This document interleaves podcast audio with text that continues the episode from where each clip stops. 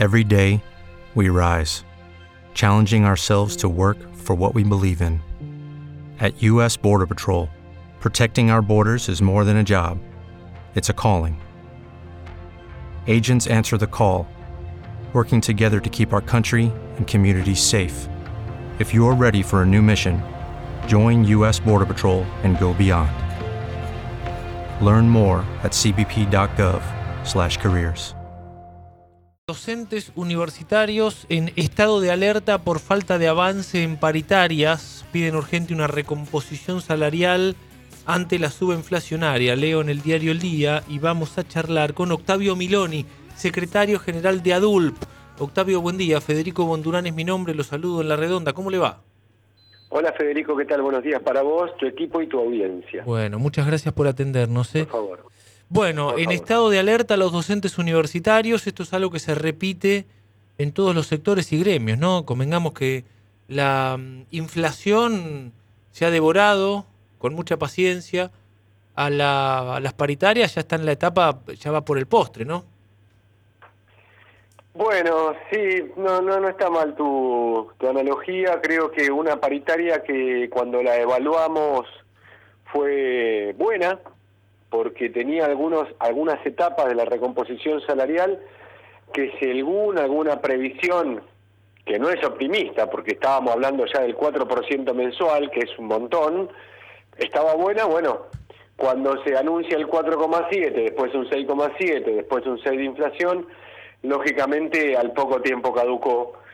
Y lo que estamos haciendo, que fue justamente parte de la, de la discusión paritaria de que tuvimos en la semana, fue que haciendo este análisis de la que paritaria había sido buena, ya caducó, por lo tanto ne- necesitamos un refuerzo en la paritaria, una revisión, que fue lo que estuvimos discutiendo, y una oferta que permita al salario no perder con la inflación, sino ganarle, de hecho, ¿no? Así que bueno, estamos haciendo, cum- cumpliendo lo que acordamos en la paritaria de marzo, con la cláusula de monitoreo continuo, y eso es que estamos esperando ahora una convocatoria para los primeros días de la semana que viene, posiblemente martes o miércoles más tardar, eh, para que el gobierno haga una oferta en relación a este reclamo. ¿Qué tipo de expectativa tienen? Digamos, ¿cómo- a mí me, me resulta difícil, Octavio, me resultan difícil dos cosas. Primero, pasar en limpio en mi cabeza cada en, en un contexto como el de hoy, ¿no? Con una proyección de 70 o 80% de inflación. Eh, cada cuánto debieran revisarse las paritarias. Y además me cuesta, me cuesta un poco más aún en poder saber de cuánto debiera ser, ¿no? Bueno, eh, coincido con lo que planteas, es decir, una pauta anual eh, se desvanece. Tenemos que ir monitoreándola cada, cada dos o tres meses para ver cuánto se desfasa respecto de la inflación y, e ir de alguna manera este, reforzando los acuerdos que se van firmando para que el salario no se aleje de la de la inflación acumulada.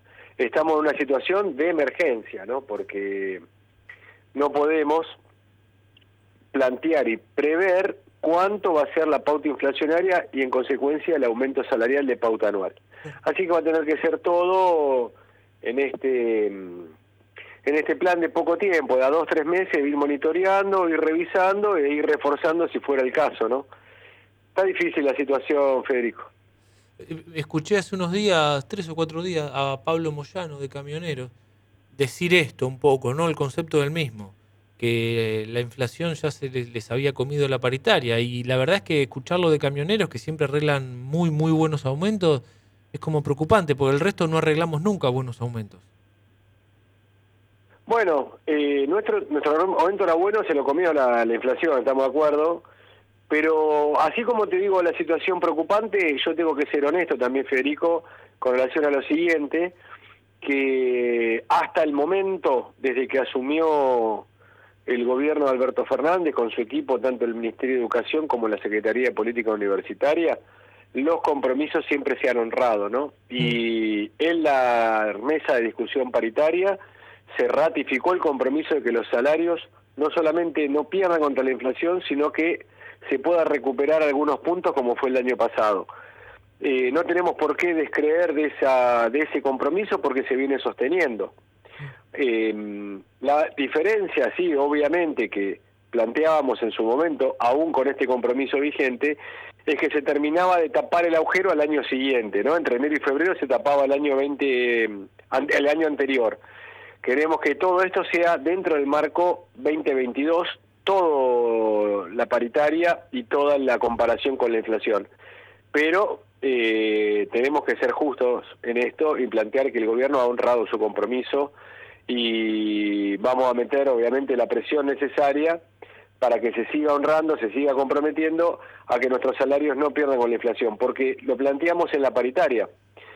Eh, ¿Estos niveles inflacionarios son responsabilidad del Ministerio de Educación? Lógicamente que no, pero tampoco es de la docencia, ¿no? Que tiene que pagar las consecuencias de la de, depreciación de su salario.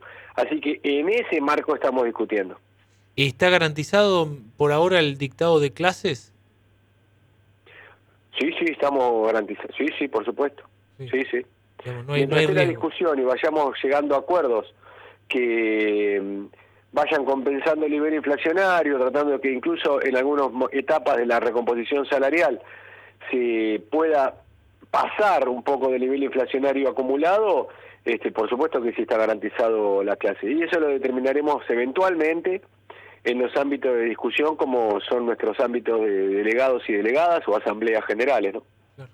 El, docente universitario también tiene que adaptarse al, multitrabajo, como pasa mucho con el, docente de escuela secundaria que va de un colegio a otro. No necesariamente, ah. no necesariamente. Hay, yo, por ejemplo, sí, yo tengo cargos en varias facultades y no lo padezco porque son facultades que quiero y bueno, doy clase en ambas, ¿no?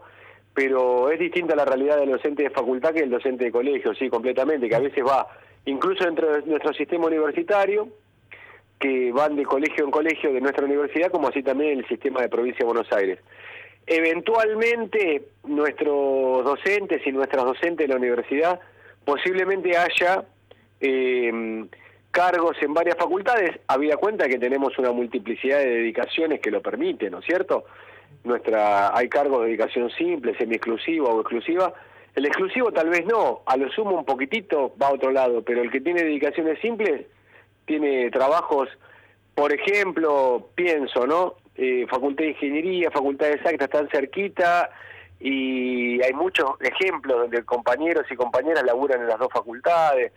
Existe, no es la generalidad, no es la generalidad, pero sí existe eso, ¿no? Pero no necesariamente se vive a las corridas tal vez que los compañeros y compañeras del sistema de pregrado, a veces que estás en un colegio de provincia, en el sistema de la universidad, pero bueno, existen. ¿Y hay algún tipo de diferencia? en la educación universitaria entre el ámbito privado y el secundario? Así, digamos, ¿hay una brecha como en la educación en, primaria o secundaria o no? El sistema nuestro de pregrado de colegios, tanto primario como secundario, yo los ubico en los mejores de nuestra ciudad y en los mm. mejores del país. Tienen un estándar, un nivel y una concepción de la educación donde está el proyecto institucional, y el trabajo y el compromiso de nuestras compañeras y nuestros compañeros. Así que nuestros colegios de la universidad eh, para mí son los mejores.